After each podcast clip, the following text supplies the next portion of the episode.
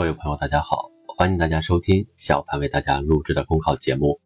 节目文字版下载，请关注微信公众号，跟着评论学申论。本期话题为：珍视我们自己的信仰。在国际交往中，中国人信仰什么，常常引起外国人的好奇。因为世界上自认为有宗教信仰的人，据统计约占全部人口的百分之八十四。确实。大多数中国人不信仰宗教，因此有外国人经常问：既然没有信仰，那你生活有什么准则？用什么来约束自己的行为？一位资深的美国基督教神学家对我说：“在于旧约的黄金律，你们愿意怎样对待你们，你们也要怎样待人，是最重要的信仰。”我说：“中国两千多年前，孔夫子就有‘己所不欲，勿施于人’，一直是中国人的信条。”那位神学家说。这和我们的黄金律很相近，的确也很伟大。但我们是宗教信仰，有神在监督着。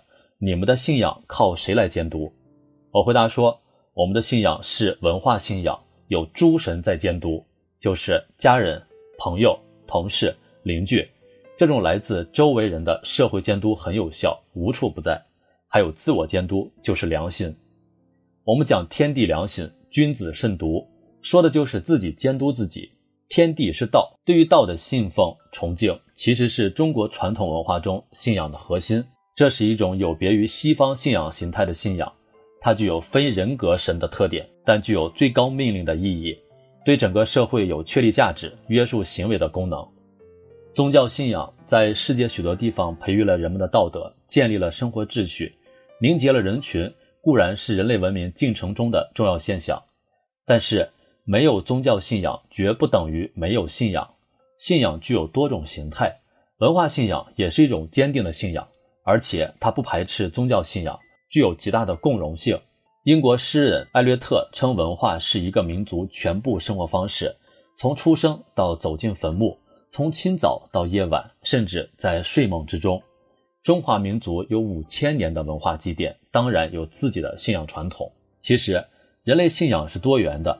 对于一个人而言，也可能除了宗教信仰、文化信仰外，还有科学信仰、政治信仰乃至生活信仰。比如科学信仰，它是一种对真理的追求与执着。哥白尼、布鲁诺因坚持地动日心论受到迫害，甚至牺牲生命；维萨里研究血液循环被判死刑；居里夫人研究镭而罹患癌症，都是坚持科学信仰的伟人。在不同时代。不同社会也存在着不同的政治信仰，如在中国，留取丹心照汗青的文天祥，横眉冷对千夫指的鲁迅，碧血一枪染山河的马本斋。很多人坚持自己的原则，甚至不惜杀生成仁，舍生取义。一场艰苦卓绝的抗日战争，那么多人为之流血牺牲，都是因为坚定的政治信仰。在物质丰富的今天，反而有的人变得困惑迷茫了。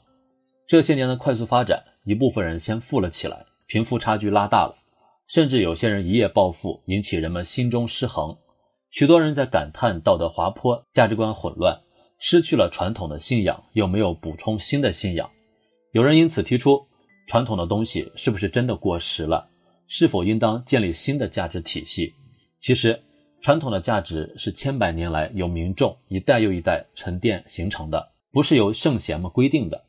虽然易于传代的精炼表达，往往是由先贤们归纳和提炼的。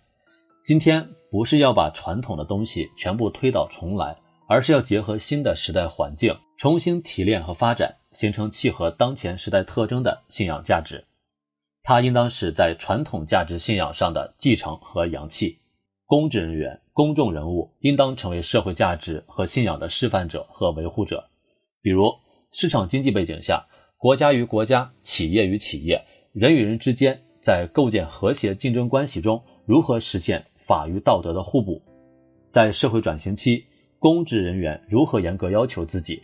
在一些地方，当灾难事故发生时，有的政府部门第一反应不是承认事实，而是辩解，乃至蒙蔽舆论，这就容易导致公众对政府部门和公职人员失去信任，因为一些官员没有说出真相。所以，就连带着说真相的官员也不被公众信任，带来本不应该由他们承受的牺牲。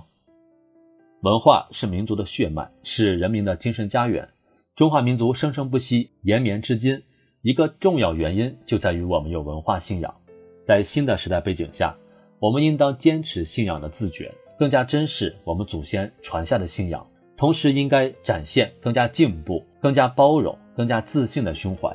当我们与中国制造之外，与世界共同分享中国精神之时，我想一些外国友人对我们的信仰之问也会随之冰释。本节目所选文章均来自人民网、求是网、学习强国。申论复习，请关注微信公众号，跟着评论学申论。